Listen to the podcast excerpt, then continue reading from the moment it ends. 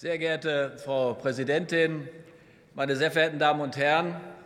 In dieser Aktuellen Stunde geht es vor allem darum, wie können wir in der Pandemie unser Land stabilisieren. Und bisher hat die alte und auch die neue Bundesregierung drei Punkte als Schwerpunkte vor Augen, wie man diese Pandemie bekämpft. Das erste war, wie können wir unser Gesundheitssystem stärken.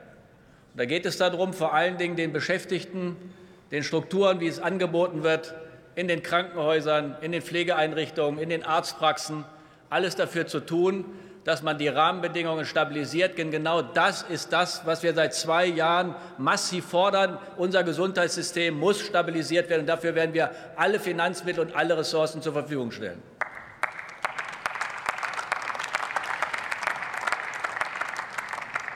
Der zweite Punkt ist der Zusammenhalt in der Gesellschaft. Und hier geht es nicht darum, zu spalten, zu auszugrenzen, zu diskriminieren, wie mein Vorredner hier uns Glauben schenken wollte, sondern es geht darum, den Zusammenhalt in dieser schwierigen Zeit zu organisieren. Und deshalb gibt es Unterstützung, gerade auch für Familien, gerade auch für den Bereich, wo Kinder im Bereich von Schulen, in dem Bereich von älteren Menschen und vor allen Dingen haben wir auch, was die Beschäftigten angeht, durch Kurzarbeitergeld Beschäftigung gesichert. Das sichert Einkommen für Familien, stabilisiert sozial und bringt sozialen Zusammenhalt, meine sehr verehrten Damen und Herren. Und, und der dritte Punkt, das ist die Stabilisierung unserer Wirtschaft. Unsere ökonomische Basis zu sichern, haben wir mit vielen Wirtschaftshilfen, mit Überbrückungshilfen, Überbrückungshilfe 1 bis 3, jetzt sogar Überbrückungshilfe 4 für das erste Quartal 2022 auf den Weg gebracht.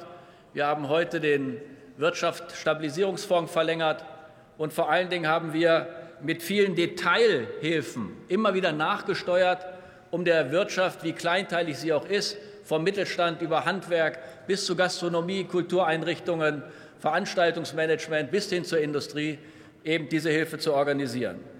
Und das ist gelungen, weil wir einen handlungsfähigen Staat haben, weil wir mit Wirtschaftshilfen genau diese Stabilisierung von den Betrieben, von den Unternehmen ermöglicht haben, damit überhaupt heute Einzelhandel stattfinden kann.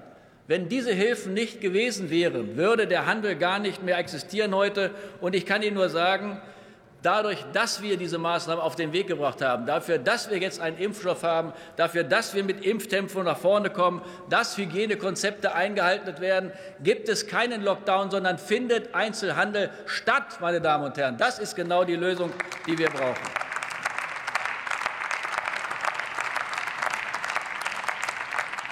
Was bei der Diskussion, ob 2G, 2G Plus oder 3G-Regelung vergessen wird, ist, dass diejenigen, die in den Bereichen arbeiten und gerade im Einzelhandel auch ein Anrecht haben, geschützt zu werden. Und deshalb ist es richtig, mit einer 2G-Regelung auch dafür zu sorgen, dass diejenigen, die in die Geschäfte kommen, keine Ansteckungsgefahr ausgeht, weil das Personal geschützt werden muss. Ich finde, das ist genau der richtige Weg, den wir brauchen.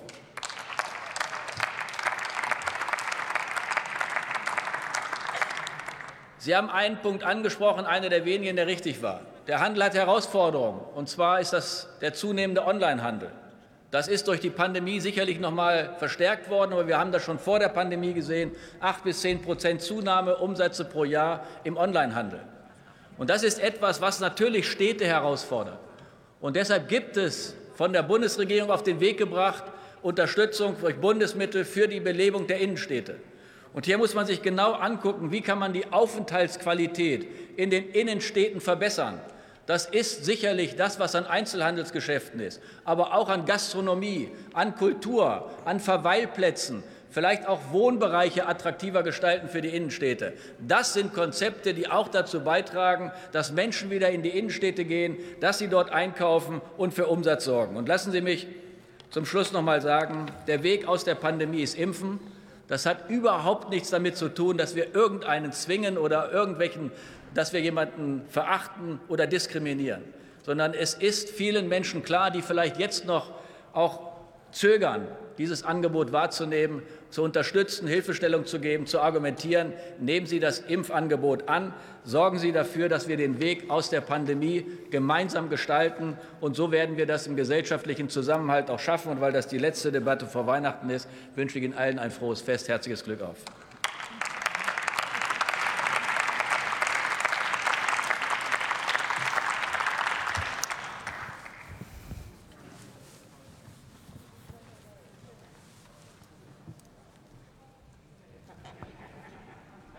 Zu seiner ersten Rede erteile ich das Wort dem Kollegen